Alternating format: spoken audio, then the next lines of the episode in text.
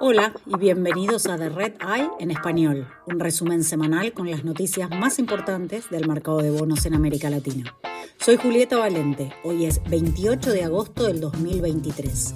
Esto es lo que necesitas saber para comenzar tu semana. En Ecuador, el candidato presidencial de derecha, Daniel Novoa, es el favorito para ganar la segunda vuelta de las elecciones presidenciales el 15 de octubre, según analistas locales. Novoa obtuvo el 23% de los votos en la primera vuelta la semana pasada y se espera que venza a su oponente izquierdista, Luisa González, a pesar de que ella obtuvo el 33% de los votos.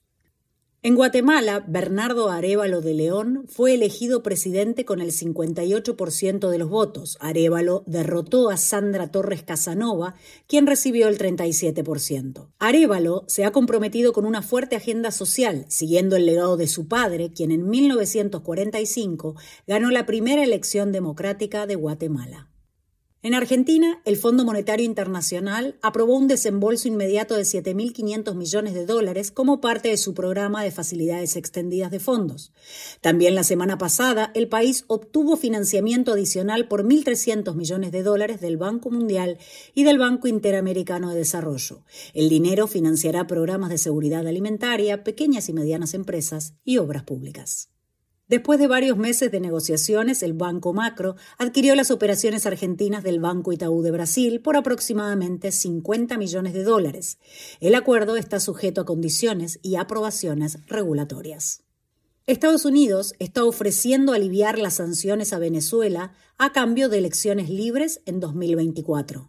El Consejo de Seguridad Nacional de la Casa Blanca dijo que si el gobierno de Nicolás Maduro toma medidas concretas para restaurar la democracia, Estados Unidos estaría dispuesto a aliviar las restricciones impuestas en 2019. Los acreedores del productor de cobre brasileño Paranapanema aprobaron un plan revisado de reorganización que la empresa presentó la semana pasada. El plan ahora debe ser confirmado por el Tribunal de Quiebras. La compañía solicitó protección por quiebra el año pasado para reestructurar 90 millones de dólares de deuda. También en Brasil, el fabricante de cemento Intercement está intentando reestructurar su deuda local negociando con los bancos en lugar de negociar con los bonistas.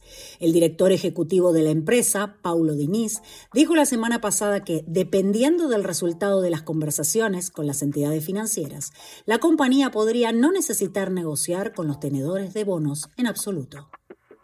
Gracias por escuchar The Red Eye en español. Pueden suscribirse a The Red Eye en inglés, español y portugués desde cualquier plataforma. Para obtener todas las últimas noticias sobre deuda en mercados emergentes, visite redintelligence.com. Hasta la próxima.